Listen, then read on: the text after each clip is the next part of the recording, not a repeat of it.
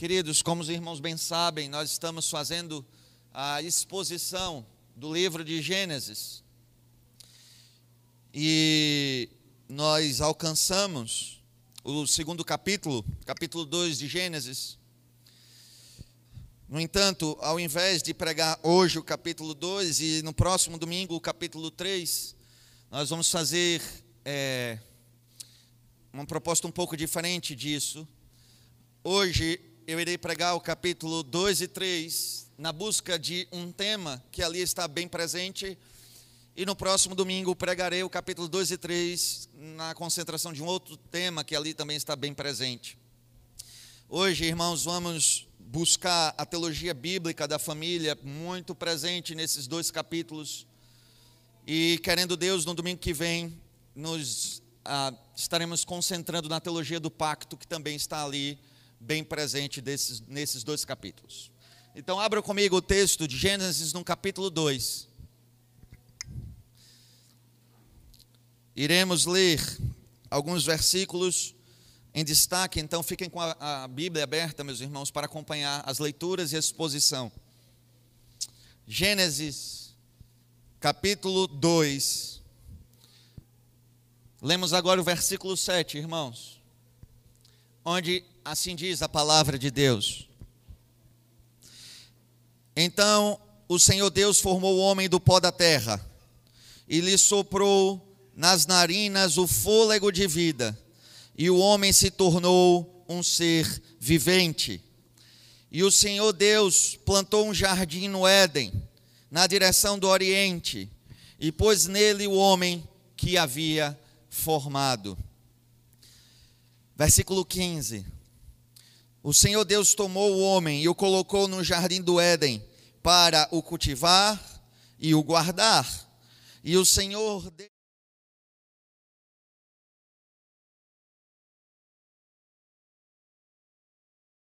Mas da árvore do conhecimento do bem e do mal você não deve comer, porque no dia em que dela comer, você certamente morrerá.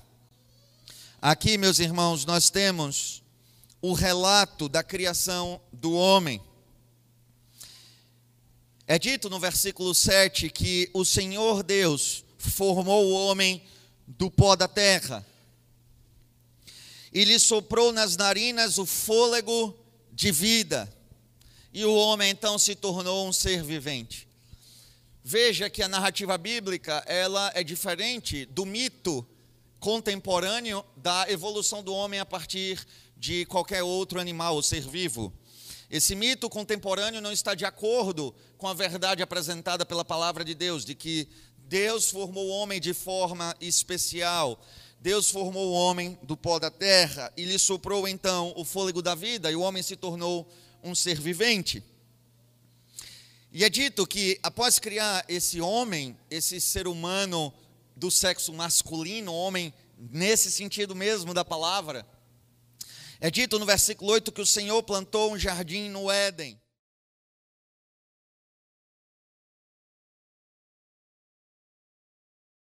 No jardim do Éden, o versículo 15 nos destaca então que o Senhor Deus tomou o homem e o colocou no jardim do Éden para o cultivar e o guardar.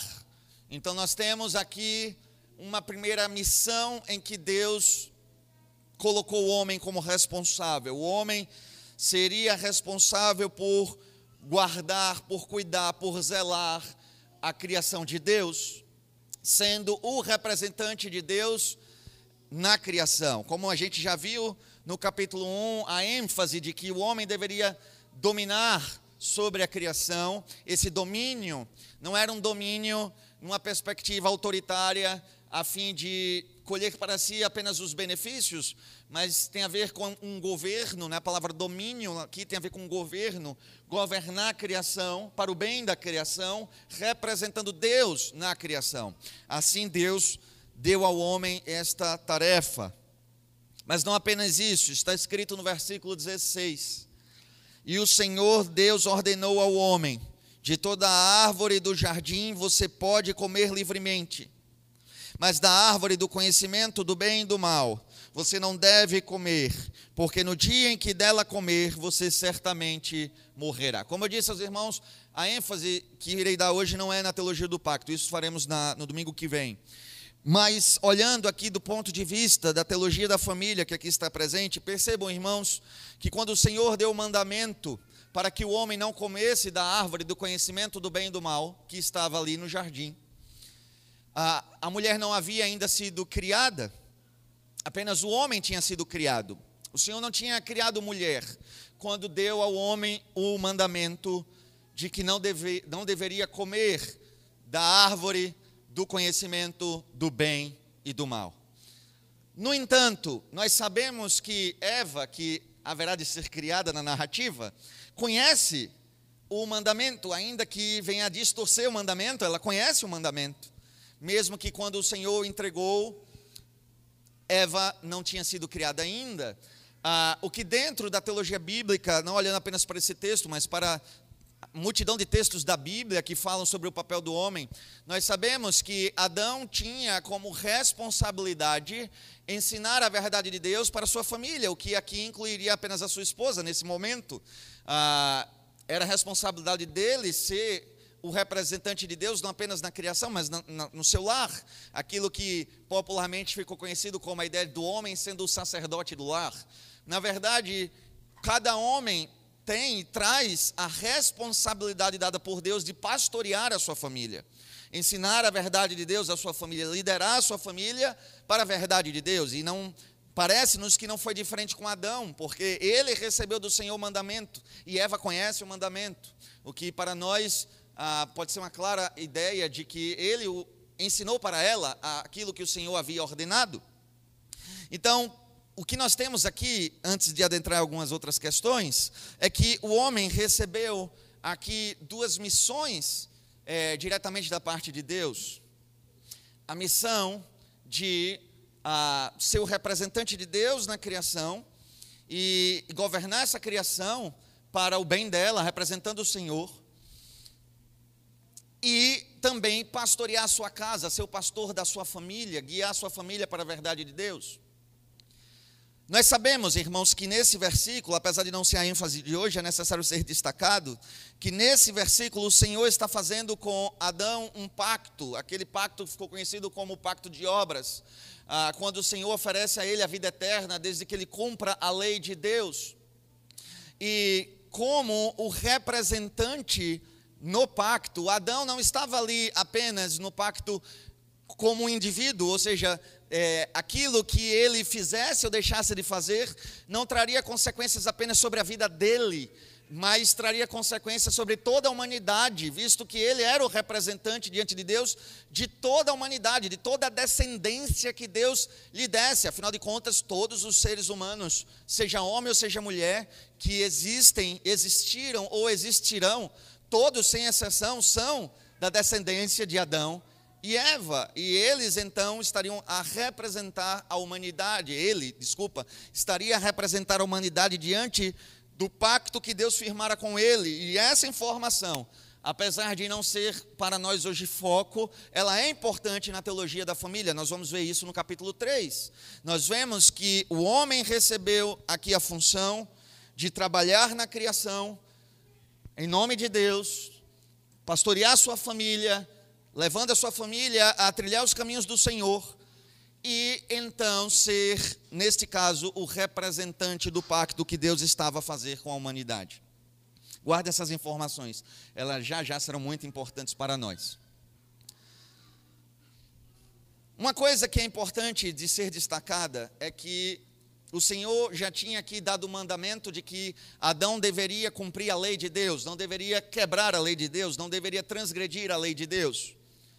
E isso é aqui dito no versículo 17: Mas da árvore do conhecimento do bem e do mal você não deve comer, porque no dia em que dela comer você certamente morrerá. Como eu disse aos irmãos, Deus ainda não havia criado a mulher. Mas é interessante que logo após o Senhor dizer essas palavras: Você não deve comer da árvore do conhecimento do bem e do mal, porque no dia que dela comer você certamente morrerá. Logo em seguida, como ato contínuo, o versículo 18, o Senhor diz assim: O Senhor disse ainda, e eu queria destacar esse ainda, é a continuidade daquilo que o Senhor havia feito, dado a lei e exigido obediência ao homem. Como ato contínuo, o Senhor então diz, versículo 18: O Senhor Deus disse ainda: Não é bom que o homem esteja só. Farei para ele uma auxiliadora que seja semelhante a ele. Meus queridos irmãos, a Bíblia é a palavra de Deus. E aqui está a base da nossa fé. A Bíblia, ela é a palavra de Deus, ela é inerrante, ela é suficiente e ela é verdadeira em tudo o que diz. No entanto, eu queria destacar aos irmãos que a Bíblia não é apenas verdadeira em tudo o que diz, mas ela também é verdadeira até na ordem com que as coisas são ditas. Irmãos, não devemos ser tolos ou cair na loucura que aqueles que não conhecem a Deus caem, de achar que o livro que está diante de nós é um livro qualquer. Nós cremos que o Senhor inspirou não apenas a mensagem que está na Sagrada Escritura, mas as palavras que ali estão, na ordem que estão, também vieram da inspiração divina, conquanto não cremos na teoria do ditado, que a Bíblia, ela praticamente foi psicografada, não é? Que um, um autor sentou, fechou os olhos e saiu escrevendo quase como uma psicografia. Bem, não é isso que nós cremos. Nós temos estilos diferentes na Bíblia, o que marca autores diferentes do ponto de vista humano, são autores humanos distintos. No entanto, nós cremos que o Senhor Deus inspirou as palavras que aqueles homens deveriam usar na ordem que foram usadas, se utilizando da instrumentalidade da formação de cada um deles. Ora, o fato do versículo 18 estar onde está é importante também. Não apenas o que é dito no versículo 18, mas onde se encontra o versículo 18 é muito importante. Porque hoje em dia se popularizou a ideia de que Deus decidiu criar a mulher, porque olhou para o homem e o homem estava se sentindo sozinho. E porque o homem estava se sentindo sozinho, o Senhor se apiedou dele e aí então decidiu criar a mulher. É verdade que o homem vai se sentir sozinho, mas isso só acontece na narrativa no versículo 20. Pois está escrito no versículo 20: O homem deu nome a todos os animais domésticos, às aves dos céus e a todos os animais selvagens, mas para o homem não se achava uma auxiliadora que fosse semelhante a ele. Ou seja, no versículo 20, o homem está dando nomes aos animais e ele vê que todos os animais estão em pares, mas ele não está. E ele se sente só por isso. É verdade que ele se sente só, mas isso só acontece no versículo 20. É no versículo 18 que o Senhor diz: Não é bom que o homem esteja só. Antes de Adão se sentir sozinho, o próprio Deus proclama que era necessário para ele uma ajudadora. E em que momento da narrativa Deus diz que não é bom que ele esteja sozinho, que ele precisa de uma ajudadora? É no exato momento em que Deus lhe dá a lei e lhe diz que ele deve ser obediente à lei, porque se transgredisse a lei, traria destruição e morte. Pois percebam que creio piamente que o motivo de Deus dizer que não é bom que o homem esteja sozinho a princípio não tem a ver com o fato do homem se sentir só, mas tem a ver com o fato de Deus dar um jugo pesado, difícil ao homem, algo difícil de ser cumprido. O homem deveria ser fiel à lei de Deus e representar diante de Deus toda a humanidade, vendo a difícil tarefa que o homem havia recebido. Deus disse que não era bom que ele estivesse sozinho e que faria para ele alguém que lhe auxiliasse que fosse semelhante a ele. Pois entendo eu então, irmãos, que a princípio, a primeira razão apresentada na Bíblia para a criação da mulher, antes de ter a ver com a solidão do homem, tem a ver com o homem tem uma difícil tarefa e é para ele importante que tenha alguém que lhe auxilie, o que acaba sendo para nós a primeira fala de Deus sobre o papel da mulher assim como o homem seria responsável por ensinar as verdades de Deus à sua família, à sua esposa, aos seus filhos, a mulher teria a importante tarefa de lembrar a seu marido também as verdades de Deus, não como exercendo o papel da instrução, mas sim exercendo o papel da lembrança mesmo. Afinal de contas, também é conveniente, é importante, é bom, principalmente agora, na nossa realidade de pecadores, que não era o caso de Adão ainda, mas é a nossa realidade. Nós que somos pecadores, nós homens também pecamos, nós esquecemos da palavra de Deus, esquecemos de obedecer à verdade de Deus, e é muito importante então ter uma auxiliadora que nos lembre sobre aquilo que devemos crer e fazer em obediência à palavra de Deus. Creio piamente que apesar de ser Adão, o representante do pacto e aquele que é chamado a obedecer à lei em nome da humanidade. Creio que a mulher foi levantada para cumprir esse importante papel de ser uma lembrança viva de que Adão deveria ser fiel à lei de Deus. Eva teria esse importante papel que para mim explica muitas coisas que estarão no capítulo 3, que sem esse entendimento para mim não fazem muito sentido. Então, a primeira tarefa que nós vemos Eva a receber, ou a mulher, que ainda não tem o nome de Eva, a, a primeira tarefa que esta mulher, essa primeira mulher recebe, é que ela precisará ser esse instrumento na vida do seu esposo, a lhe lembrar a verdade da palavra de Deus e lhe ajudar a não transgredir a lei de Deus, a caminhar conforme os caminhos do Senhor. Então, esta mulher é uma grande bênção na vida deste homem, conforme o que nos ensina a Sagrada Escritura. O que há de acontecer, irmãos, é que, como já disse no versículo 20, então, o homem se sente sozinho e ele vê que não tem ninguém que lhe corresponda, e aí isto é um argumento que fortifica o fato de que não é bom que o homem esteja só, então a criação da mulher se torna necessária para o bem do homem. E o versículo 21 então diz: Então o Senhor Deus fez cair um pesado sono sobre o homem e este adormeceu. Tirou-lhe uma das costelas e fechou o lugar com carne. E das costela e da costela que havia tirado do homem, o Senhor Deus formou uma mulher e a levou até ele. E o homem disse: Esta afinal é osso dos meus ossos e carne da minha carne. Será chamada varoa porque do varão foi tirada.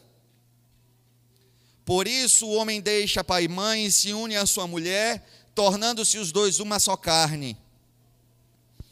Ora, meus irmãos, então aqui nós temos o relato da criação da mulher, onde a palavra de Deus diz claramente que a mulher é formada da costela que Deus retirou de Adão, fechando o lugar com carne, e o Senhor formou esta mulher. E é interessante, meus irmãos, que o texto vai dizer que para que o Senhor retire essa costela de Adão e crie a mulher, está escrito que o Senhor Deus fez cair um pesado sono sobre o homem, e este adormeceu. Foi necessário que Deus colocasse Adão em repouso para que lhe formasse a sua esposa, a sua companheira, e lhe desse em casamento. Ora, isso para nós serve, no mínimo, como uma ilustração maravilhosa da condição de cada homem, o que também acaba sendo a condição de cada mulher, que não é diferente neste caso, em que o Senhor nos ordena a descansarmos nele, no aguardo da pessoa que ele mesmo há de providenciar para ser o nosso esposo, para ser a nossa esposa. Aqui nós temos em em método de ilustração, mas isso é literalmente dito no livro de Cantares, onde é dito as moças que não despertem o amor antes da hora, antes do tempo. Meus queridos irmãos, se relacionar com outra pessoa é algo extremamente sério, muito mais sério do que aquilo que a nossa sociedade hoje quer perceber. É necessário que cada homem, cada mulher esperem no Senhor o tempo próprio para que Ele lhe traga a, a companheira, o companheiro e com quem você deve se casar, e então você venha se relacionar com esta pessoa para se casar com ela. Isso é algo muito importante porque fala que há um tempo certo para o relacionamento. E eu não sei se isso é do conhecimento geral da igreja, eu espero que sim. Eu oro ao Senhor para que isso já esteja bem claro na cabeça da igreja, pelo menos é, dos maiores de idade, sei lá. Talvez os pequenininhos não, mas os, aqueles que têm maior idade na igreja, eu espero que tenham essa consciência. Ah, o presbitério dessa igreja tem clareza de que adolescência não é idade para namorar. É nisso que defendemos e é isso que cremos. Adolescência não é idade para namorar. Na verdade, a ideia de namoro nem tem qualquer tipo de respaldo bíblico, né? Você vai ter o compromisso de um casamento tendo um respaldo bíblico, mas a ideia de namoro, principalmente nos termos como se pensa em namoro nos nossos dias, não tem respaldo bíblico. Mas como o namoro é uma realidade tão comum do nosso dia a dia, foi necessário que nós ensinássemos que crente namora para casar, não é isso? Todo mundo já sabe disso, já ouviu isso. Crente namora para casar. Ora, meus irmãos, se o objetivo do namoro é o casamento, qualquer adolescente está distante demais da idade em que irá casar, e isso se amplia, ganha uma dimensão ainda maior no caso dos rapazes, porque como eles é que recebem a responsabilidade de serem provedores do seu lar, então, para que venham a casar, é necessário ter uma certa estabilidade na vida, ter um emprego, ter condições de sustentar a esposa e os filhos que o Senhor lhe conceder. É, vale salientar que quando me casei, eu já tinha uma determinada idade e minha esposa era bem mais nova que eu. Porque para ela a idade não pesava tanto quanto para mim pesava naquele momento, eu precisava sustentar minha família. Mas tanto homem quanto mulher quando estão na fase de adolescência, eles estão distantes de poderem casar, de estarem na idade de casar, ou seja, na, no momento de vida que permita o casamento. Então, se o casamento está distante, meus irmãos, por que é que o namoro deve, será realizado? Ou por que esses adolescentes irão namorar? Se eles não estão em condições de casar. Para que o namoro então? O namoro na adolescência então vira um instrumento de dar vazão e dar lugar aos desejos da carne. Para que é que adolescentes namoram? Adolescentes namoram para saciar os seus desejos pecaminosos ou de carência. Então, adolescente namora para estar se abraçando e não, não no sentido bom da ideia, e para estar se beijando, o que é o, o, esse, essa lógica de beijo no namoro é algo extremamente sexual. É extrema, há uma intimidade sexual muito envolvida nessa ideia de beijo que se tem hoje na sociedade, e você não deveria estar beijando nesse, nesse nível de beijo alguém que não é o seu marido, que não é a sua esposa. O namoro na adolescência é apenas um instrumento para pecado, para que se peque, para que se caia, como Spurgeon dizia, não é? Jovens, se dediquem a orar, porque as vossas tentações são muitas e a vossa sabedoria é pouca. A adolescente não tem condições emocionais ou sequer de sabedoria de vida para saber lidar com algumas circunstâncias. Uma das circunstâncias é a tentação da relação sexual prematura. Ah, esses impulsos são muito aflorados na adolescência e há pouca sabedoria para freá-los. Então, o namoro ele não é benéfico na adolescência, ele só é maléfico. E para todos nós que já passamos um pouquinho da adolescência, a minha foi ontem, né? Está bem próximo na idade. Mas todos nós que já passamos dessa fase da vida e lembramos dos nossos relacionamentos de adolescência, vocês lembram que é, os nossos relacionamentos de adolescência só servia para trazer aperreio, complicação no juízo, tristeza, angústia e dor? É isso que o relacionamento da adolescência traz, porque o adolescente não deveria estar se relacionando. Então, como ele não sabe se relacionar, ele se machuca, ele machuca o outro, isso traz angústia, isso traz sofrimento. É necessário, irmãos, que estejamos a esperar o momento certo para nos relacionar. E esse momento é o momento em que o casamento me é possível. O casamento me é possível, então este é o momento em que eu devo sim parar e agora namorar, ou seja, me permite isso. Lembrando que namoro para nós aqui seria muito mais semelhante ao que no passado se chamava de corte, não é? Aí depois o povo me chama de velho, me chama de velho, não tem problema não. A ideia de corte, meus irmãos, seria muito mais próximo do estilo de namoro que para nós faria sentido. Ou seja, se você quer se relacionar com alguém para conhecer essa pessoa melhor para casar, tudo bem. Namore com ela para conhecê-la, para orar com ela, para se desenvolver em prol de um casamento, mas para estar beijando, para estar se abraçando, para não dizer se agarrando, sabe, irmãos? Para estar se abraçando, para estar se abrasando, não namore. Não é para isso que crente namora. Então, meus amados irmãos, essa é a posição da nossa igreja. Adolescente não deve estar namorando. Adolescente deve estar cuidando de amadurecer, esperando no Senhor pelo momento certo de se relacionar. Ah, pastor, eu sou um adolescente namorando na igreja. Bem, eu não sou o pai e a mãe de ninguém. A instrução da igreja é esta. No entanto, se os pais permitem um namoro na adolescência e isso der errado, a igreja há de cobrar dos pais a responsabilidade de permitir esse relacionamento. Então, a coisa não vai no, na tangente de proibir ou deixar de proibir. A gente não trabalha muito nessa lógica, porque namorar na adolescência não é em si pecado, mas é a porta para que os pecados aconteçam. Logo, se alguém está namorando na adolescência, não será disciplinado por isso. Apesar de que quando a coisa der errada, e o pecado acontecer, aí a disciplina de acontecer e os pais também serão chamados à responsabilidade por permitir que os filhos fizessem algo que não estavam preparados para fazer. Então, meus queridos irmãos, é importante lembrar que o casamento é uma bênção que Deus dá, mas por conta do pecado nós podemos transformar a bênção em maldição. Aquilo que o Senhor nos dá como uma coisa boa pode ser uma coisa ruim nas nossas vidas, porque a tomamos de uma forma errada. O Senhor fez Adão descansar para lhe trazer a sua esposa. Que o Senhor conceda descanso aos nossos corações para o momento certo de que Ele nos traga o companheiro ou a companheira que separou para nós. No caso dos que estão solteiros, solteiros ainda. Descansem no Senhor, irmãos.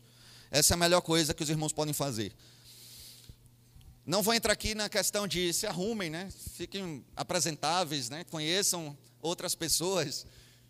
Também não vai ficar trancado num quarto esperando que uma, a bênção venha bater na sua porta, apesar que a gente conhece situações assim, mas não é o caso, né? Obviamente que os irmãos devem estar, como o pastor Arnaldo uma vez disse, bonitinhos, né? Sem estarem em situação feia, como é que você disse? Feinha, né? Por aí. Meus amados irmãos, então o Senhor colocou Adão em um sono, ele adormeceu e o Senhor tirou uma costela, fechou lugar com carne, e o versículo 22 diz: E da costela que havia tirado do homem, o Senhor Deus formou uma mulher e a levou até ele. Eu queria destacar que quando Deus formou uma mulher, está escrito que Deus a levou até ele. E isso também é um fato importante do texto. Meus irmãos, deixa eu lhes dizer uma coisa: se Deus tivesse formado Eva e soltado Eva no jardim, pode ter certeza que Adão ia encontrá-la, e ele ia perceber que ela era diferente de tudo que existia, e ele não tinha muita opção, e nem ela tinha muita opção, eles haveriam de se apaixonar e se relacionar e, e formar um casal, não, não tinha opção. Mas não foi isso que Deus fez, Deus não criou Eva e soltou Eva no jardim. Está escrito que ele criou Eva e ele a levou até ele. O que nós temos aqui é a descrição bíblica do primeiro casamento da história. O Senhor cria Eva e o Senhor realiza um casamento entre eles. A cena de Deus levando Eva até Adão se assemelha à ideia de um pai que acompanha sua filha até o altar e entrega sua filha em casamento ao noivo que ali espera por ela. Então perceba que Deus conduz Eva em casamento até Adão, entregando Eva em casamento para Adão, e Adão faz os votos do seu casamento. Não é? Veja que a cena é tanto de um casamento que Adão, ao receber Eva, ele faz votos de casamento, pois ele diz: e o homem disse, 23: Esta afinal é osso dos meus ossos e carne da minha carne, será chamada varoa, porque do varão foi tirada. Por isso o homem deixa pai e mãe e se une à sua mulher, tornando-se os dois uma só carne. Esses são os votos do casamento. Esse fato de Deus não soltar Eva à deriva é, para encontrar Adão, mas Deus conduzi-la até Adão como casamento, nos lembra que Deus está levando sua filha em casamento. E nos lembra então aos homens que obviamente casam no Senhor, porque como servos do Senhor, nós não casamos fora do Senhor. Isso não faz além de nenhum sentido, é desobediência à palavra de Deus. A Bíblia claramente ordena que quem pertence ao Senhor case no Senhor, ou seja, o casamento com pessoas que não são servas ou servos do Senhor é pecado, ele é contrário à palavra. Então, obviamente que nós, homens cristãos, nos casamos no Senhor, não fora do Senhor. Isso quer dizer que necessariamente nós nos casamos com uma serva de Deus. O que quer dizer que necessariamente nos casamos com uma filha de Deus. O que quer dizer necessariamente que o Senhor ama em profundidade as mulheres que está nos dando em casamento. Precisamos lembrar que as nossas esposas são também nossas irmãs em Cristo, são também filhas de Deus, são também pessoas por quem Cristo entregou a sua vida, que Deus ama em profundidade. Por isso, quando o homem recebe uma mulher em casamento, e a recebe em casamento não para honrá-la, não para preservá-la, não para amá-la, não para cuidar dela, mas a recebe em casamento para de alguma forma agredi-la, desonrá-la, desrespeitá-la ou descuidar dela, este homem está obviamente transgredindo a vontade de Deus e claramente haverá de receber do Senhor o juízo pelo pecado que está cometendo, a não ser que se arrependa em Cristo Jesus e mude, recebendo mesmo assim as consequências da sua transgressão, dosando cada uma das transgressões, e isso os irmãos entendem bem porque estou dizendo, porque dentre muitos erros e pecados que um homem pode cometer contra a sua esposa, existem aqueles que são crime, são crimes cometidos. E se um homem comete um crime contra a sua esposa, eu espero no Senhor que ele se arrependa, que ele mude, que ele ande por caminhos diferentes, mas um crime é um crime e deve ser tratado como um crime. Isso quer dizer, irmãos, que se nós soubermos de alguma postura criminosa de um homem para com sua esposa em casa, ah, nós seremos os primeiros a fazermos a denúncia. E vamos orar pelo irmão, talvez na prisão. A gente o visita e ora por ele, para que o Senhor mude o seu coração. Não tem problema. Mas é importante, irmãos, que lembremos-nos que, para além da lei dos homens, desrespeitar, desamar ou deixar de cuidar das nossas esposas é transgredir a lei de Deus, e o Senhor não nos terá impunes. É importante, por exemplo, lembrar de um fato muito interessante. Por mais de uma vez na Bíblia, ah, é dito que o Senhor não tem recebido sacrifícios no Antigo Testamento e orações do Novo Testamento por conta de homens que tratam suas esposas com violência. Lá no livro de Malaquias, o Senhor diz que não está recebendo as ofertas, porque os homens estão, além de divorciando-se das suas mulheres, estão cobrindo as suas mulheres de violência como se veste de roupas. E o Senhor diz que não está recebendo a oferta deles. E lá o apóstolo Paulo no Novo Testamento diz que devemos tratar a nossa mulher com brandura, e não de forma grosseira, para que as nossas orações não sejam interrompidas. A Bíblia diz que os homens devem estar prontos para levantar mãos santas diante do Senhor, o que tem a ver com mãos que não se dedicam à violência. Por isso, irmãos, antes de de alguma forma agredirmos as esposas que Deus nos deu, nos lembremos que elas têm um pai poderoso, um justo juiz e que a tudo vê e que haverá de nos cobrar os votos que fizemos diante dele no dia do nosso casamento.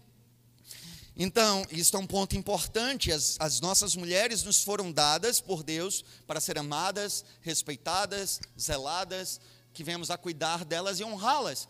Nós não somos maridos perfeitos, nós somos pecadores, nós erramos. Mas cuidado aonde você está deixando seu coração errar, a que proporção esse erro está acontecendo, porque a, a, a desculpa de que eu sou pecador e eu erro e eu falho, não haverá de te ajudar, dependendo daquilo que está acontecendo no teu casamento. As mulheres precisam ser honradas, meus irmãos.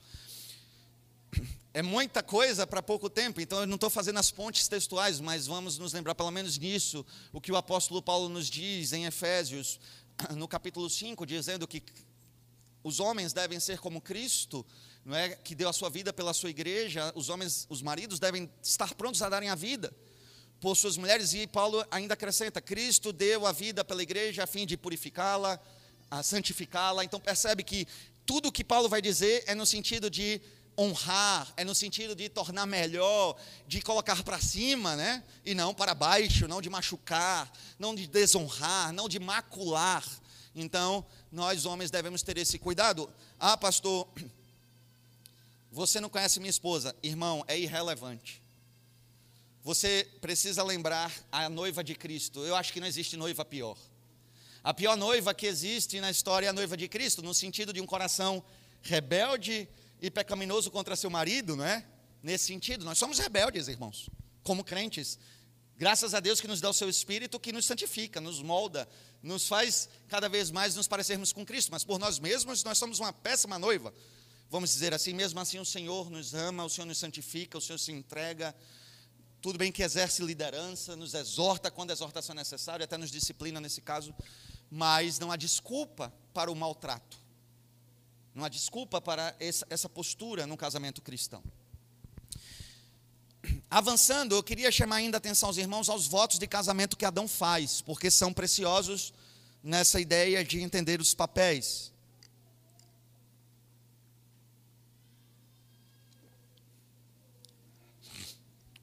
Adão diz, no versículo 23, esta, afinal, é osso dos meus ossos e carne da minha carne. Será chamada varoa, porque do varão foi tirada. Por isso o homem deixa pai e mãe e se une à sua mulher, tornando-se os dois uma só carne. Percebe que Adão diz: essa sim é osso dos meus ossos, é carne da minha carne. E lá na frente diz: o homem se unirá à sua mulher e os dois serão uma só carne. A ideia é que Deus tirou Eva de Adão mas uma vez que eles são dados em casamento, eles se unem novamente como uma só carne. Então, o casamento, ele tem essa condição de nos unir diante de Deus como uma só carne. E essa união não deve ser desfeita, como nos é nos ensinado na palavra de Deus, aquilo que Deus uniu, que o homem não desfaça. Essa unidade de ser os dois uma só carne é a unidade que deve ser preservada por toda a vida ela, em termos gerais, é indissolúvel. É óbvio que a Bíblia apresenta ah, duas situações de exceção, mas fora essas situações, a regra é que o casamento é para toda a vida e que, se for desfeito, não pode dar origem a outro casamento. Isso seria adultério, porque nós somos uma só carne com a pessoa com quem casamos. Mas também interessante nos votos de Adão é que está escrito assim: ela será chamada varoa porque do varão foi tirada. Por que, que Adão está dando nome a, a este ser que Deus criou, chamado mulher? Porque Deus deu a ele a missão de dar nomes a todos os seres. E Eva é um ser vivo, não é diferente, ela ainda não, não recebe esse nome. E Adão dá um nome a ela. O que é interessante, porque esse ato de dar nome ele implica a liderança dele sobre ela. Ah, o radical denominar, ou seja, dar nome, né? Denominar, vem da mesma raiz de dominar. Lembrando que dominar não é a ideia de dominar que a gente tem hoje, que é essa coisa de opressão. Dominar, que vem da ideia de senhor, né? Dominus, vem da ideia de governo. Então, o homem governaria a sua casa assim como é dito para os presbíteros, que devem governar bem a sua casa, essa é a tarefa de todos os homens. E por governar a sua casa, por Deus dar essa liderança dele sobre ela, ele lhe dá nome, né? E ela é chamada de mulher. Eu gosto da minha versão, nesse caso. Veja que é dito, o nome dela será varoa, porque do varão foi tirado, né? Veja, aqui a minha tradução está tentando aproximar no português o que está sendo feito no hebraico. Quando você vê uma tradução e diz assim, o nome dela será mulher, porque do homem foi tirada, você diz sim, mas qual é a relação? é mulher porque do homem foi tirado. O que é que tem a ver? Homem é uma palavra muito diferente da palavra mulher. Mas no original em hebraico, o termo homem é ish. E o termo mulher é ishá. É apenas uma complementação do nome homem. Ish, acrescido, vamos dizer, dessa pronúncia do A no fim, ishá é mulher. O que Adão está dizendo é, ela será varoa porque do varão foi tirada, isso quer dizer que ela, apesar de ser submissa a ele, de ser liderada por ele, ela é, em essência, igual a ele. Então, percebe que a liderança do homem sobre a mulher é diferente da liderança dele sobre os animais. Os animais ele lidera e ele é diferente de todos os animais. O texto está enfatizando isso o tempo todo. Ela, ele lidera, mas ela é igual a ele ela é da mesma essência humana que ele tem. Ela não tem menos valor do que ele e por isso é sua liderada. Não, ele está agora cuidando de alguém que em valor é igual a ele. Ela é humana como ele é, tem o mesmo valor que ele tem. É por isso que no capítulo 1 a criação é colocada em conjunto. Deus criou o homem à sua imagem e semelhança, macho e fêmea os criou à sua imagem e semelhança. Por isso, a ideia muito difundida por alguns, por exemplo, de fé islâmica, de que a mulher não teria alma ou seria um ser inferior ao homem, é, é uma ideia pecaminosa. É uma ideia contrária à verdade de Deus. No valor, na essência, a mulher e o homem têm o mesmo valor diante de Deus, mas receberam papéis distintos. O nosso problema é que na nossa cabeça ter determinado papel é como se na essência a pessoa fosse melhor. A gente tem um pouco disso na cabeça. E a gente precisa acabar com isso. Ter papel diferente não significa ser melhor ou pior diante de Deus. Lhes dou um exemplo. Os presbíteros da igreja não são mais crentes do que os outros crentes, eles não são mais importantes para Deus, eles não são mais filhos de Deus do que os demais crentes. Diante de Deus, nós somos a mesma coisa, pecadores salvos pela graça e temos esse valor de filhos para Deus. Seja você presbítero ou você não seja um presbítero. No entanto, o Senhor nos deu papéis diferentes. E os papéis precisam ser honrados, não é? Então, assim também é na família. O homem e a mulher são iguais diante de Deus no valor, na essência, mas o Senhor deu papéis diferentes e esses papéis precisam ser observados e honrados. O que é que vocês acham que aconteceria com a igreja, onde os presbíteros não liderassem a igreja e agora os membros liderassem em cima dos presbíteros e fizessem o que quisessem? Isso viraria uma bagunça. Não haveria governo, então não haveria ordem, não haveria disciplina, não haveria culto ordenado e não haveria ensino da doutrina. Seria um caos. E é exatamente isso que acontece com uma família onde os papéis não são honrados, respeitados e zelados. Aquela família vira um caos e aí vem os problemas, as dificuldades e, naturalmente, violência, divórcio e todos esses problemas que nós conhecemos. Ora, os papéis foram dados por Deus para serem observados. O versículo 24 nos lembra: o homem deixa pai e mãe, se une à mulher, tornando-se os dois uma só carne. Quando nós casamos, nós formamos uma nova família. É bem certo que a Bíblia diz que, mesmo que casemos e forma, vamos formar essa nova família, devemos cuidar zelar, honrar os nossos pais. Pastor Arnaldo até pregou isso hoje de manhã, não é? Que aqueles que abandonam os seus pais, os seus familiares, são piores do que descrentes, negaram a fé. Ora, é bíblico que tenhamos zelo, respeito, cuidado, dediquemos tempo, dediquemos é, recursos, cuidado em geral pelos nossos pais, pelos nossos familiares. Abandoná-los é um pecado terrível. No entanto, a Bíblia deixa claro que, apesar disso, quando nos casamos, nós formamos uma nova família.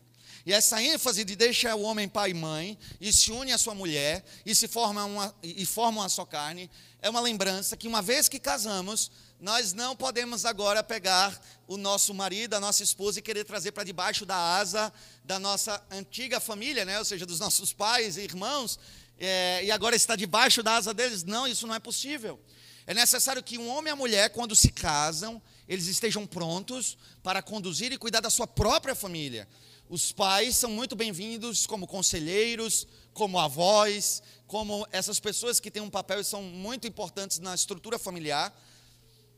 Mas é importante que cada casal com seus filhos vivam enquanto família, vivendo os seus problemas, vivendo as suas alegrias, vivendo os seus desafios e não permitindo que essa estrutura familiar antiga venha a interferir ou trazer problemas nessa nova família que nasceu. E isso é algo importante porque eu vou lhes dizer, existem estatisticamente alguns motivos que dão muito divórcio. Acho que o motivo que ganha disparado é adultério. Talvez a questão financeira seja o segundo grande motivo de divórcio. Mas certamente ali entre o top 5, talvez em terceiro lugar, está a crise com é, familiares, não é? Essa, essa relação em que familiares estão tão presentes na vida do casal que isso vira um dano e vira um problema, uma briga eterna e enfim. Então, o homem deve deixar pai e mãe se unir à sua mulher e formar os dois uma só carne, até porque, irmãos, não tem coisa pior para uma mulher do que esperar ser pastoreada e cuidada por um homem, né? Um homem. E acabar descobrindo que casou com um menino, que depende da barra da saia da mãe e do pai. Ela vai se sentir perdida. Não há coisa pior do que um homem para um homem do que acreditar que casou com uma mulher e agora vai construir família com ela, e essa mulher não, cordou, não cortou o cordão umbilical com seus pais e vive naquela coisa de fofoca, né? Ah, porque ele faz isso, ela faz isso, aquela confusão toda. E isso é uma coisa terrível na vida de um casal. O versículo 25 diz que um e o outro, ora, um e o outro, o homem e sua mulher, estavam nus e não se envergonhavam. O que é que esse versículo quer dizer? Não havia pecado entre eles. Não havia pecado, não havia vergonha, não havia é, intriga, não havia intriga nem entre eles, nem entre eles e o Senhor. Tudo estava em harmonia, tudo estava em paz, conforme o Senhor criou. Gente, Deus criou casamento e família para dar certo. Essa ideia de que casamento não dá certo e família não dá certo, e isso é oriundo dos nossos pecados. O Senhor criou a família como algo que é uma grande bênção. Lembremos-nos que o Senhor criou família antes de criar a ideia concreta aqui de igreja. Né? Essas coisas eram uma só. Então, família é de fato uma instituição que deve ser amada e zelada por nós. Esposa é bênção do Senhor, marido é bênção no Senhor, filhos são bênção no Senhor. Nós não devemos ter família como um atraso de vida, como algo pesado. Essa ideia de deixa eu arrumar minha vida depois eu caso é uma ideia pecaminosa, como se casamento, como família, fosse um atraso de vida. Não é. Então, nós devemos ver família como uma grande bênção que Deus nos dá. Tudo estava bem, até que chegou o capítulo 3. No capítulo 3 é o capítulo que nós conhecemos como o capítulo onde a queda acontece. Mas a serpente, mais astuta que todos os animais selvagens que o Senhor Deus tinha feito, disse à mulher: É verdade que Deus disse: Não comam do fruto de nenhuma árvore do jardim? Lhes pergunto de forma apenas pedagógica: É verdade que Deus disse isso? A resposta é: Não, Deus não disse isso. É verdade que Deus disse para que vocês não comam de nenhuma árvore do jardim? Não. E é isso que o versículo 2 vai trazer. A mulher respondeu à serpente: Do fruto das árvores do jardim podemos comer. Ou seja, ela diz: Não, não foi isso que Deus disse. Mas é importante que possamos aqui olhar qual é a atitude que a, a serpente está tomando com a mulher, porque nós sabemos, pelo livro de Apocalipse, que a serpente aqui é Satanás. E nós precisamos ver qual é a astúcia que o diabo usa para trazer a queda sobre a humanidade. Primeiro, vocês lembram o fato que eu disse que Adão era o representante do pacto? Então, o que claramente o texto vai, o texto vai deixar muito claro que quem o diabo ou a serpente está tentando fazer cair é Adão. É porque ele cai que o Senhor mais à frente vai dizer: porque pecaste, maldita é a terra por tua causa. Eva não escutou isso da parte de Deus, apesar dela ter pecado primeiro. Ora, o alvo de Satanás é derrubar o representante pactual e trazer condenação sobre toda a humanidade. Mas eu lhes pergunto: se a serpente quer fazer Adão pecar, por que não é a Adão que ela tenta? É a Eva que ela tenta. Por que é que não é Adão que é tentado? E sim Eva que é tentada, se Adão é o alvo? creio eu que a resposta está em algo que disse antes. Deus criou a mulher para ser um instrumento de ajuda para que o homem fosse fiel à palavra de Deus. Ela era a encarnação viva, uma lembrança viva de que ele não deveria transgredir a lei de Deus e ele deveria andar nos caminhos do Senhor. Ora, se Satanás vem derrubar Adão, ele vai encontrar uma terrível adversária, que é a mulher. Ela vai tentar Adão, mas vai ter a mulher ali ao lado dizendo: Adão, não desobedeça a lei de Deus. Então eu acredito que a questão é que a serpente quer derrubar a, o, o grande empecilho que está ali. E ela vai diretamente e tenta aquela que deveria ser um instrumento de proteger Adão de não pecar, nesse sentido, de lembrá-lo de não pecar. E a serpente vai até Eva e lhe tenta. E qual é, irmãos, a essência da tentação? A serpente vai colocar em xeque na cabeça de Eva sobre qual é a verdade da palavra de Deus. Veja o que a serpente diz a Eva. É verdade que Deus disse isso? Em bom português, será mesmo que essa é a palavra de Deus? Será mesmo que essa é a palavra de Deus? É a confusão que Satanás coloca na cabeça de Eva trazer confusão sobre o que é a verdade da palavra de Deus. E não é diferente daquilo que o diabo faz, não apenas sobre toda a humanidade, mas especificamente nos nossos dias sobre as mulheres.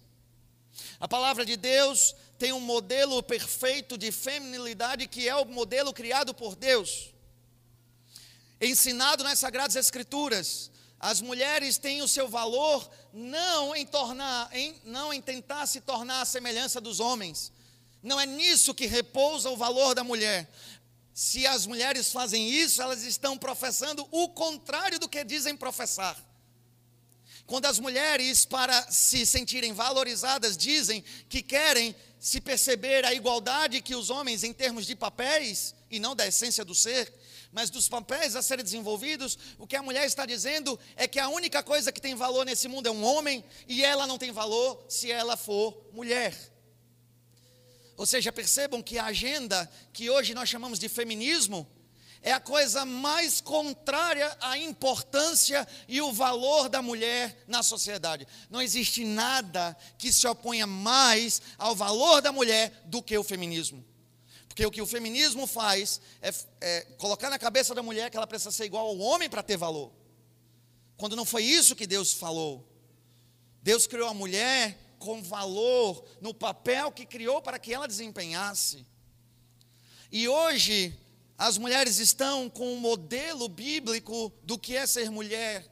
E Satanás tem vindo aos seus ouvidos dizer: será mesmo que essa é a verdade de Deus? Será mesmo que essa é a palavra de Deus?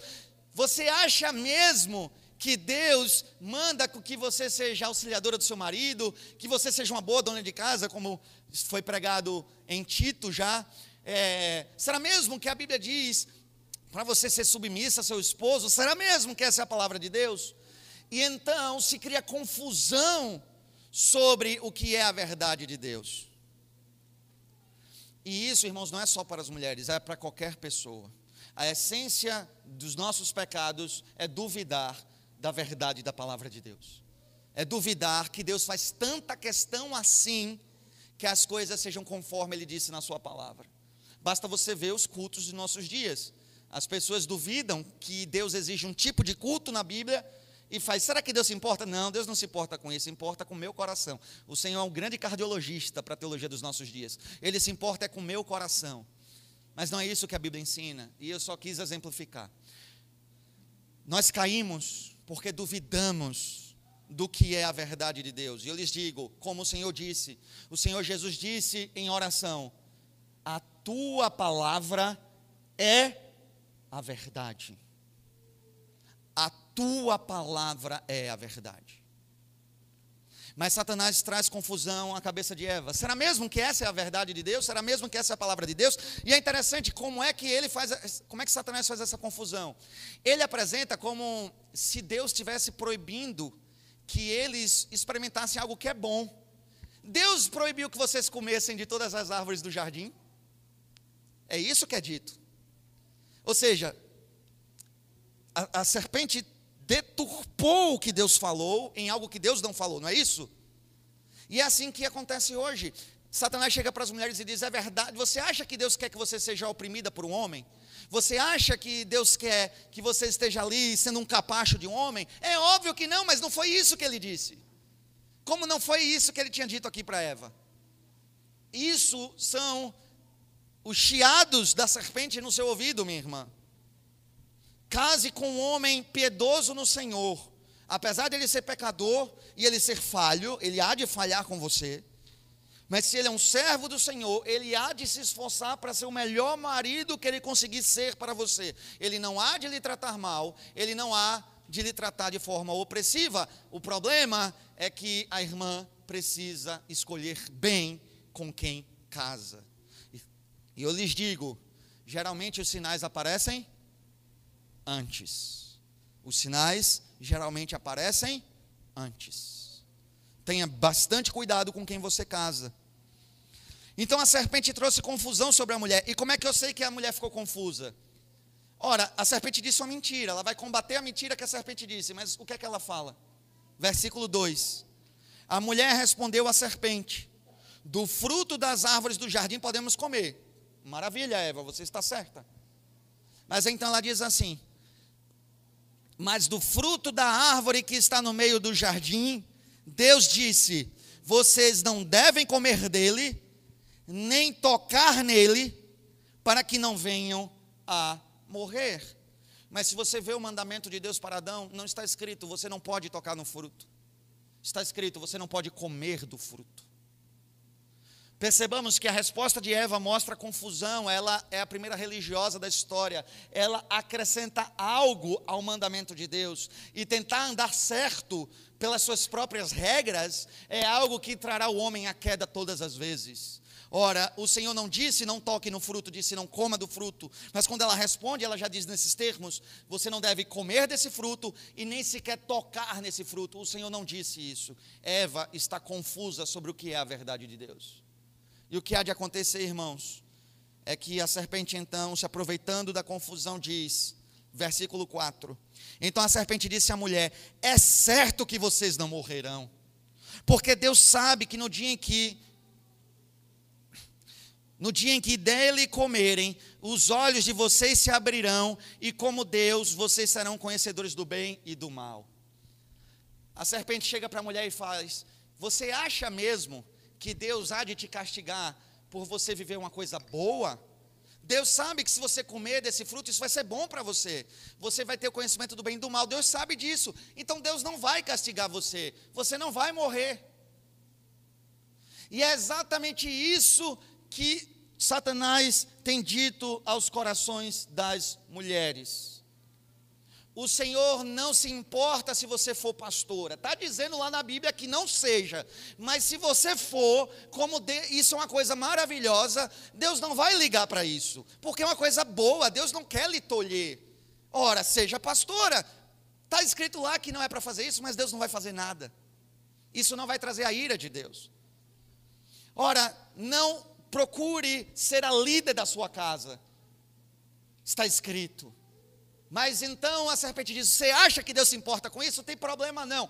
Faz o seguinte: ele não é o cabeça, diz que tu é o pescoço, e que o pescoço é que gira a cabeça para onde quiser. Isso é uma, uma fala pecaminosa, viu, irmãos? Eu estou falando, não é, é, dando força, não. Eu estou rebatendo, isso é pecado.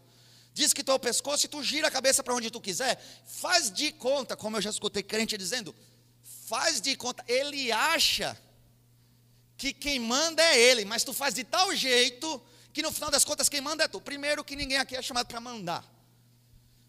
Nós somos chamados para obedecer a palavra de Deus. Até a liderança do homem é liderança para se fazer a palavra obedecida, né? Não é a vontade dele, é a vontade de Deus.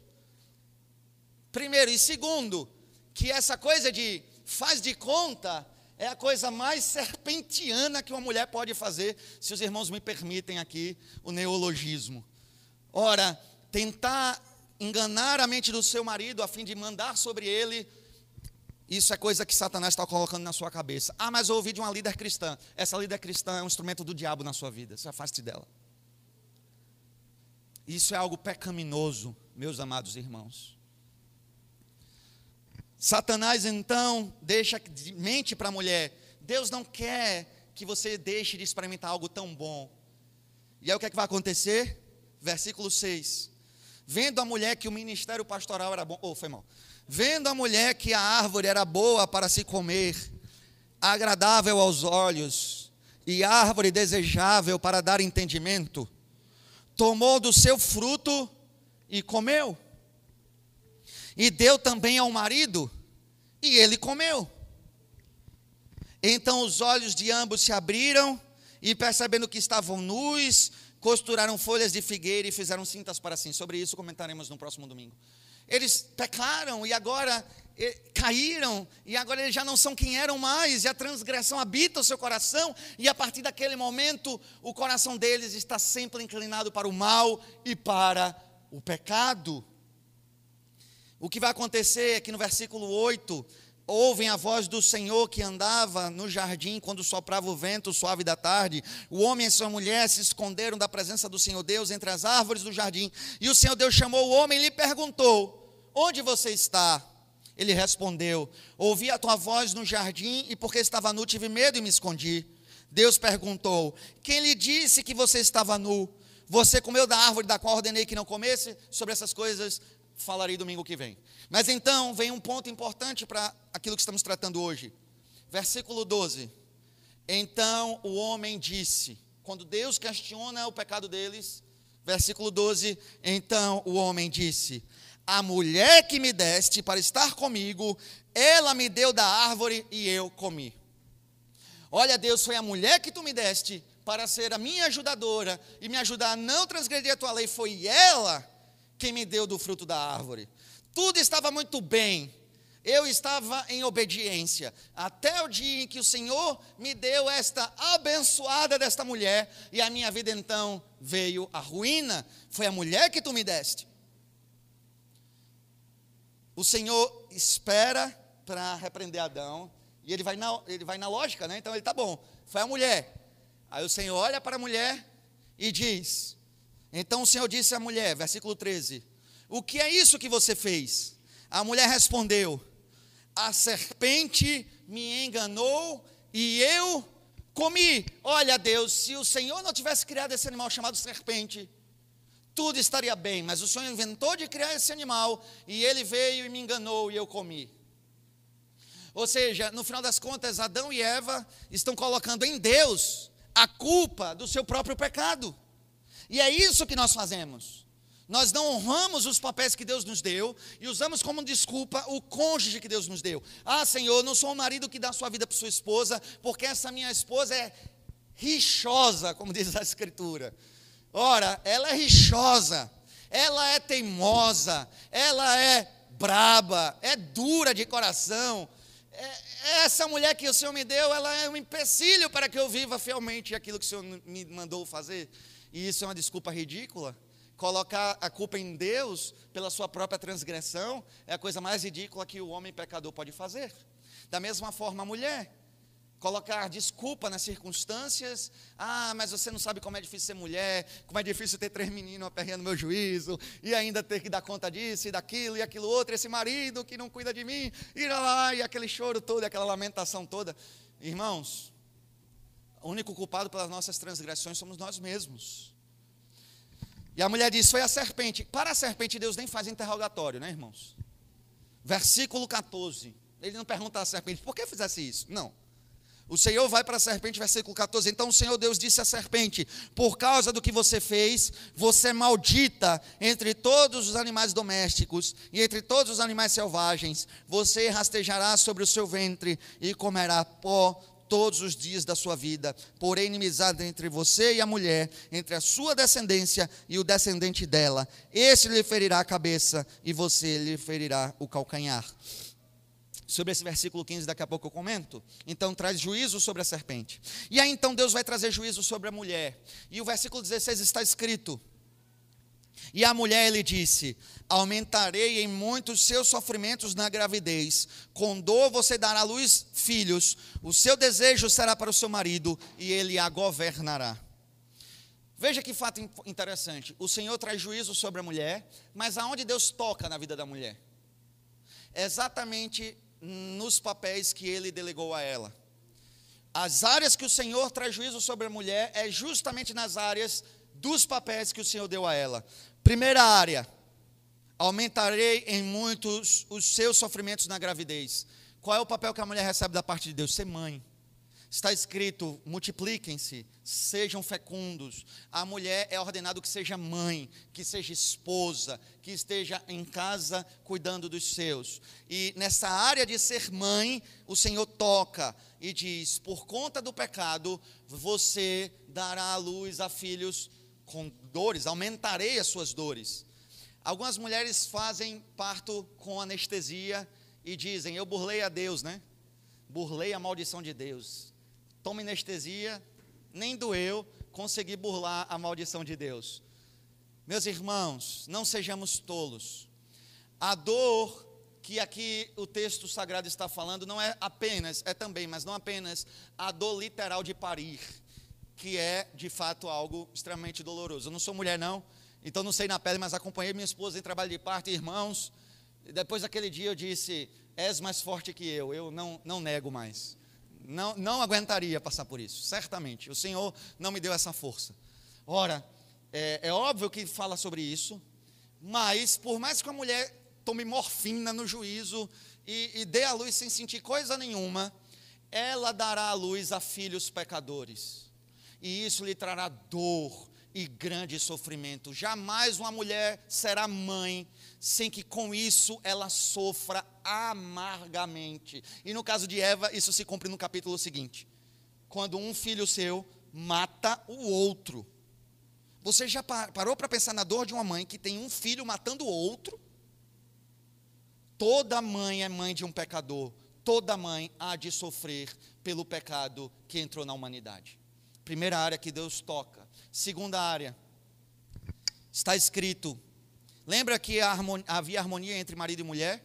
Estava tudo bem, não havia pecado, estava tudo maravilhoso. Mas agora há pecado. E o que é que o Senhor diz? O seu desejo será para o seu marido, e ele a governará, ou dominará. Eu acho interessante essa versão. Aqui, bota governará, no resto, dominará. Mas vai lá. E ele a governará. O seu desejo será para o seu marido. Sabe como é que o povo está interpretando isso? Que agora o desejo sexual da mulher estará para o homem. Eu lhes pergunto, e antes estava para o quê? É óbvio que a interpretação do texto não é essa. Você dizer que agora, por causa do castigo do pecado, a mulher ia sentir atração sexual pelo homem, sim. Então, e antes era como, pelo amor de Deus? É óbvio que essa não é a interpretação do texto. O que é que Deus quer dizer quando diz: O teu desejo será para o teu marido? Basta que você leia o capítulo 4. Lá está escrito com outra cena e você vai entender muito bem. Mas vamos ler, não. Eu vou dizer. Vocês lembram quando Caim está para pecar? O que é que Deus diz a ele? Caim, por que estás assim? Se agires bem, serás aprovado. Mas o que é que Deus diz logo depois? O desejo do pecado está para ti, mas tu deve dominá-lo exatamente o que está aqui está lá. O desejo do pecado está para ti, mas tu deve dominá-lo. O que é que isso quer dizer no capítulo 4? Que o pecado vai tentar fazer a cabeça de Caim para que ele peque, mas ele não deve ceder, ele deve dominar.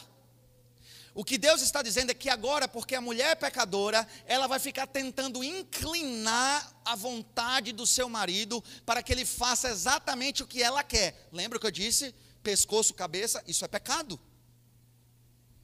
Ora, a mulher só tenta dominar o desejo do marido para que ele faça a vontade dela, quando ela está agindo de forma pecaminosa. Ela seduz o seu marido para que a sua vontade seja feita. Não foi para isso que Deus criou a mulher. Deus criou a mulher para ajudar o homem a fazer a vontade de Deus e não a vontade dela.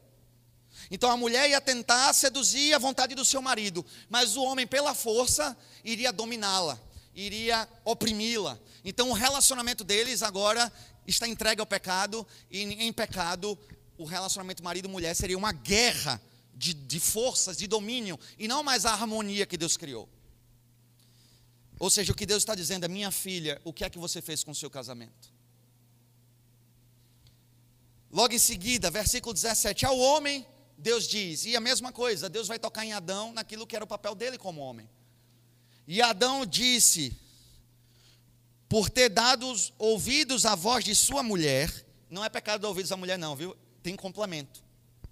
Por ter dado ouvidos à voz de sua mulher e comido da árvore que eu havia ordenado que não comesse, ou seja, porque você foi omisso, porque você não cumpriu o seu papel de líder, o seu papel de homem, o seu papel de pastor, mas você foi omisso, por causa disso, maldita é a terra por sua causa. Ele era o representante, ele era o líder.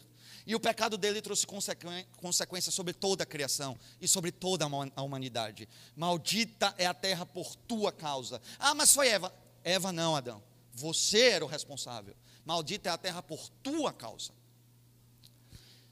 Em fadigas você obterá dela o sustento durante os dias de sua vida. Ela produzirá também espinhos e ervas daninhas, e você comerá a erva do campo. No suor do seu rosto você comerá o seu pão.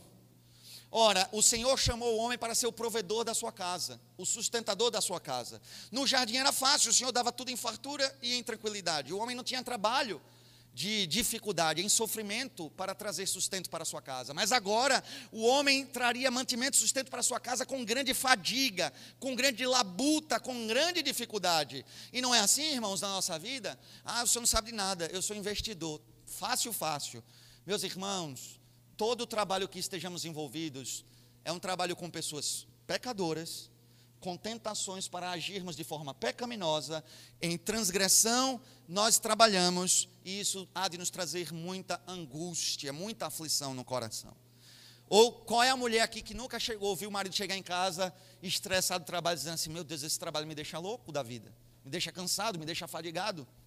Ora, o homem haveria de sustentar sua casa com dificuldade. Mas não apenas isso, ele, como representante, trouxe a morte.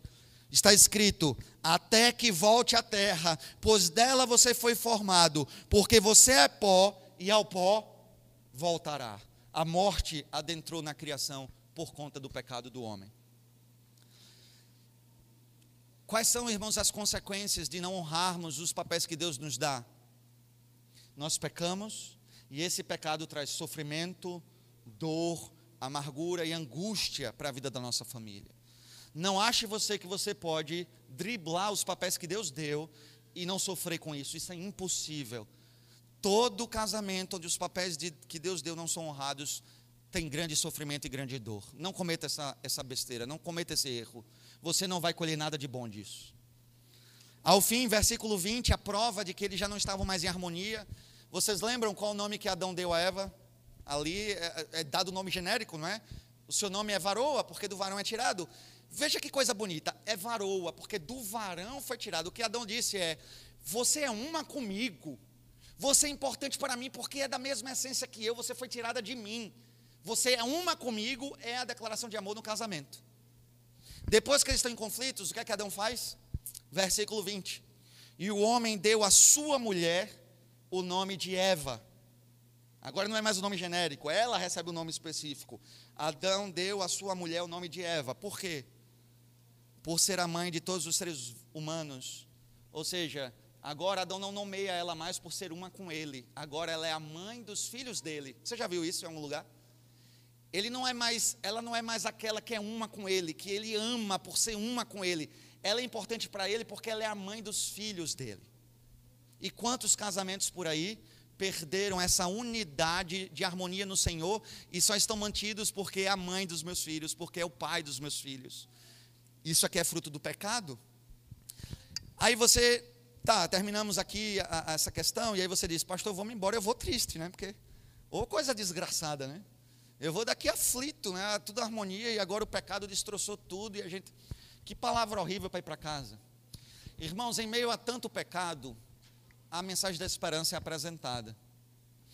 O versículo 21 está escrito: O Senhor Deus fez roupas de peles com as quais vestiu Adão e sua mulher. Apesar de nos dedicarmos a isso ao próximo domingo, ora, o Senhor Deus teve misericórdia deles e cobriu a nudez deles através de um sacrifício, de um, de um animal que foi imolado para cobrir o pecado deles. Ora, aqui nós temos a promessa de um sacrifício que seria feito para cobrir os nossos pecados, para perdoar os nossos pecados, transformar as nossas vidas e nos permitir viver novamente a vontade de Deus. Lá, quando Deus punia a serpente, o versículo 15, o Senhor disse: Porém, inimizade entre você e a mulher, entre a sua descendência e o descendente dela, esse lhe ferirá a cabeça e você lhe ferirá o calcanhar. Quando o pecado aconteceu, quando o Senhor olhou para a serpente e disse: Você trouxe pecado, transgressão e dor para a humanidade, mas isso não ficará assim, porque um dia eu levantarei um homem, um homem fiel, a semente da mulher, o descendente da mulher, ele virá e ele será aquele que há de derrotar você, ele pisará a sua cabeça e você será derrotado, apesar de que você lhe causará dor, você lhe ferirá o calcanhar. Nós sabemos que Cristo vence o poder do maligno através da sua morte,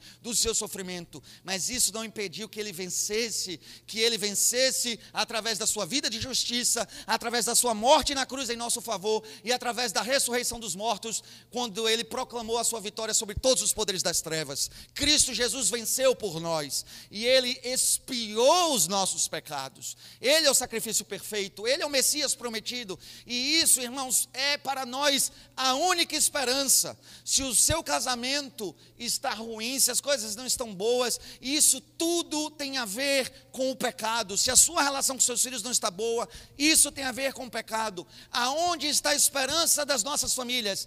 Apenas em um lugar, Jesus Cristo, nosso Senhor, porque a esperança para qualquer coisa está nele. Apenas Cristo pode transformar as nossas casas, as nossas famílias, converter os nossos corações à palavra de Deus, nos santificar e nos moldar para sermos bons maridos, boas esposas, bons pais, bons filhos, e onde a palavra de Deus for honrada e cumprida, haverá felicidade, haverá harmonia, haverá prosperidade, não no sentido da teologia da prosperidade, haverá paz, irmãos, haverá bênção do Senhor sobre aquele lugar. Por isso, quando nós olhamos para a teologia da família, nós temos basicamente dois mandamentos: cumprir os papéis que a Bíblia dá. Ah, nós não, nós não estamos conseguindo, somos pecadores. Procure em Cristo Jesus a vossa santificação. Só Cristo pode transformar a realidade da sua família. Ele é a esperança que Deus apresenta quando o pecado se fez presente. Ele é a esperança para famílias restauradas. Perceba que depois que Cristo realizou a obra da nossa salvação, o Novo Testamento apresenta famílias que são uma bênção, famílias em harmonia, famílias que vivem a verdade de Deus em harmonia, não pela sua própria força, mas pelo poder santificador do Espírito. Tudo por conta da obra que Cristo fez em nosso favor. Por isso, irmãos, é possível sim. É possível ser um bom marido, é possível ser uma boa esposa, é possível ser bons pais, é possível ser bons filhos não por nossas próprias forças, mas na força do Senhor Jesus e através da obra que Ele realizou por nós, pelo Seu Espírito. Por isso, irmãos, voltemos à palavra de Deus e quando pecarmos, falharmos, transgredirmos, que venhamos buscar esperança, perdão e transformação em Cristo Jesus. Só Ele, meus irmãos, pode nos moldar para fazermos a vontade de Deus. Eu vou pedir ao pastor Calixto para vir aqui orar em favor das famílias da igreja. Oremos, Senhor nosso Deus e Pai, tem misericórdia de nós. Nos ajuda, Senhor, a fazer a tua vontade. Nos ajuda, Senhor, a ser maridos melhores, a ser pai melhores, para que as esposas também sejam mãe melhores nos abençoa, Senhor. Tem misericórdia de nós. Nos ajuda a, Senhor, a olhar para nós como pecadores e saber que toda vez que nós transgredimos, Senhor, a tua lei, os teus mandamentos, nós causamos sofrimento e dores para aqueles que estão tão próximos de nós. Tem misericórdia, Senhor, das nossas famílias. Nos ajuda, Senhor, a entender, a compreender e a colocar, Senhor, em prática esses ensinamentos, porque é vida para nós. Nós vimos que para esse casal parecia que não tinha esperança, mas Cristo é a nossa esperança. É aquele que mudou a nossa realidade. E possamos, em Cristo, Senhor, ser melhores homens e mulheres, pais e filhos e mães. Pai, tem misericórdia de nós, nos ajuda, Senhor, para que possamos crescer na graça e no conhecimento enquanto família. E fruto desse conhecimento, desse aprendizado, Senhor, nossas vidas possam ser transformadas pelo poder do Espírito Santo que está em nós, que habita em nós. Obrigado, Senhor. Obrigado pelo teu amor para conosco. Nós estávamos perdidos, mas o Senhor, pela tua graça, nos encontra, nos transforma e molda e muda as nossas vidas. Então transforma, Senhor, as nossas famílias, que possamos, Senhor, aprender mais e mais de ti. Nós te oramos e te agradecemos em nome de Jesus. Amém.